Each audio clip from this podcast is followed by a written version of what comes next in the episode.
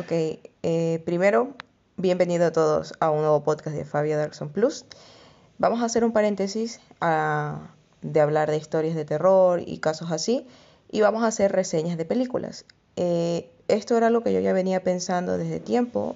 Me encantaba la idea de hacer reviews de películas de terror, ya que es uno de los por no decir mi género favorito de películas. Y yo creo que se merece una review en este podcast, la película que acabo de ver el día de ayer. Bueno, que acabamos de ver el día de ayer con mi eh, fidanzato Jeffrey. ¿Cómo se llamaba la película de ayer? Eh, lo, vi- lo vimos en, eh, en español o en italiano. El exorcista El del exorcista Papa. del Papa. Bueno, eh, yo solo quería, para comenzar, decir que Russell Crowe ya se había introducido en la parte teológica cuando hizo, no sé si tú te acuerdas, Liz, cuando hizo Noé. Sí, eh, para destacar que Russell Crowe es el, el protagonista principal, de hecho es el exorcista del Papa en la película que, que les estamos diciendo del exorcista del Papa, que salió en los cines eh, la semana pasada, el 5 de abril, si no me equivoco. Sí, solo para, para opinar y también recibir tu opinión. ¿Cómo te pareció el papel de Russell en esta película?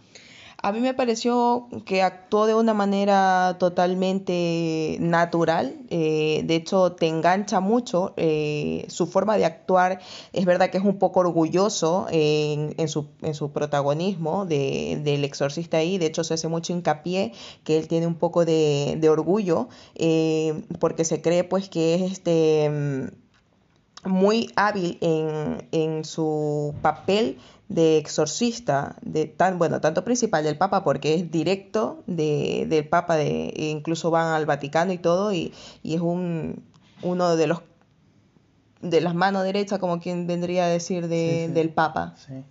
Como, bueno, mi película favorita es El Gladiador y estaba pensando tanto en la actuación de él en esta película. Es muy sensible y al mismo tiempo, como tú dices, de un carácter muy fuerte, muy orgulloso. El hecho de que lo hayan tomado a él como, como, como protagonista, principal, en pocas palabras, eh, es interesante porque para mí le pega, como, ¿cómo se dice? Como le pega Directo o justo al papel. justo el papel, sí, sí. Algo, algo muy importante destacar en esta película es que habla mucho, bueno, de hecho el, el escenario principal se, se da en una localidad de España, de Castilla-La Mancha, donde eh, eh, hay un yacimiento de la antigua adquisición española, donde hubo una matanza, donde por propio era considerado para la Iglesia católica, eh, de hecho el Vaticano directamente creía que este lugar estaba maldito ya, ¿no? Se decía que ese lugar era donde había caído uno de los 200 demonios que fueron los que se rebelaron contra Dios y de hecho principalmente habla del demonio, del rey de los demonios llamado Asmodeus, que es quien posee a, a un niño. eh, a un niño, hijo de, de una señora que era dueña de la propiedad, una especie de castillo antiguo, ¿no? Una especie de... Sí, sí, una, una mansión que había sido heredada por el, el padre de esta familia, el cual falleció. Y, y nada, eh, comienzan, comienza la historia ahí viendo eh, una, una chica con un chico, con un niño, que en pocas palabras el, el niño no hablaba y no se sabía el por qué no hablaba este chico. Y la, la madre le preguntaron cómo hacía este chico por, por mucho tiempo dejó de hablar y la mamá pensaba que era por un trauma que había recibido del chico después de ver cómo eh, el padre él fallecía delante de sus ojos. Claro, su padre había, había muerto, eh, en pocas palabras, había muerto empalado en el coche y el niño había visto todo esto, ¿no? Eh, de hecho, hay un punto muy importante en la película que el, que el sacerdote este, ¿no? Russell Crowe, eh, el exorcista, dice que el demonio se adhiere a uno cuando uno ha sufrido una especie de trauma impactante y es por lo cual eh, ese demonio entra a uno y, y- y toma posesión del, del cuerpo de esta persona, que es lo que pasa en el niño, ¿no? El más pequeño de la familia. A pesar de que esta lucha ya, ya había tomado fuerza desde antes, porque se ve que, que esta propiedad ya había sido escenario de una batalla demoníaca, anteriormente con otros exorcistas desde la época de, de la Inquisición española, como lo dije anteriormente, incluso eh, se, se, sabe que este demonio en la película trata de hacernos ver que, que, que tomó posesión de, de, los grandes líderes católicos de la antigüedad. Algo que me, me gusta tanto de esta película y me gustó bastante esta película al verla fue que al inicio, cuando se ven los primeros exorcismos que eh, Crow hace, era, era bastante fácil, era bastante fácil para él, como sabía rápido el nombre del demonio, lo expulsaba y la Iglesia Católica llegó a, decirle como, ¿cómo así no respetas las personas que nosotros te mandamos a, que veas si hay que exorcizarlas o no?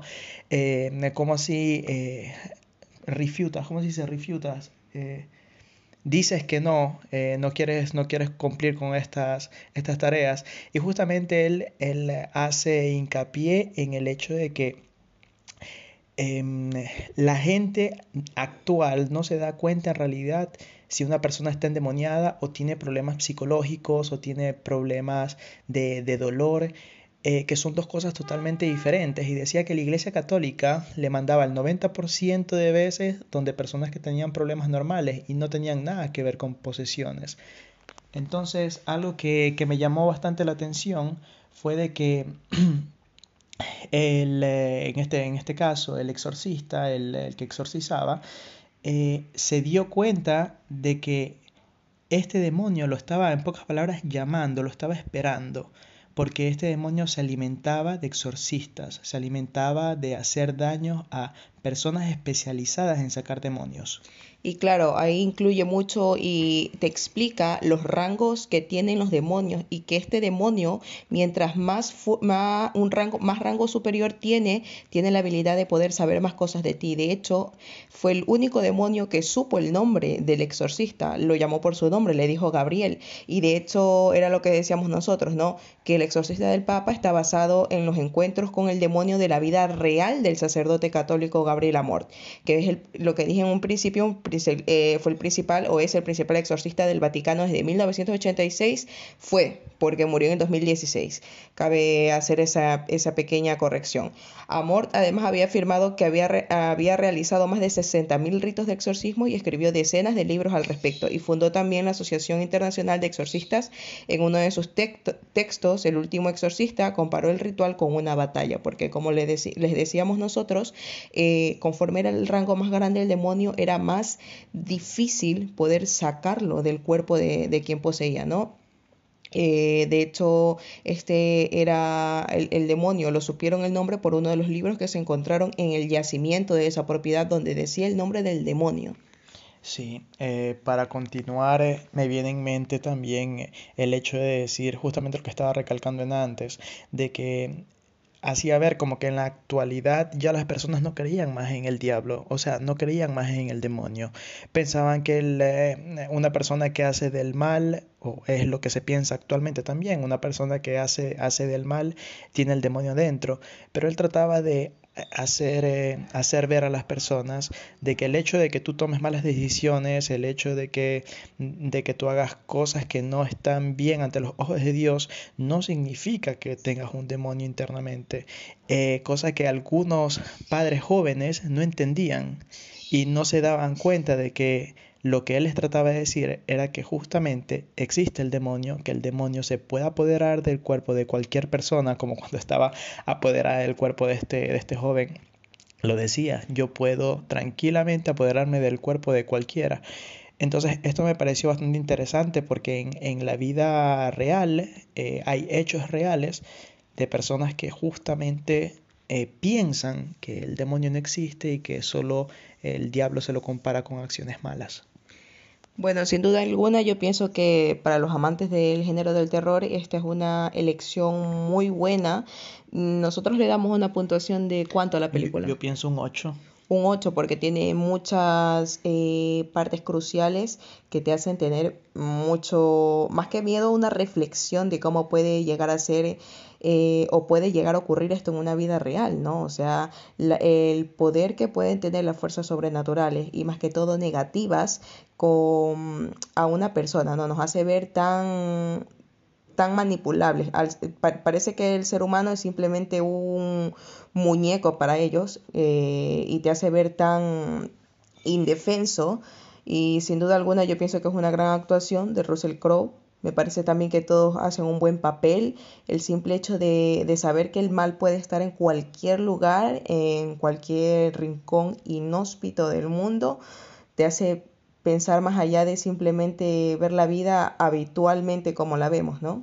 Sí, y bueno, para concluir, eh, algo que yo me llevo de esta película es de que incluso el más fuerte, el más preparado, el, eh, el más responsable puede caer, puede caer.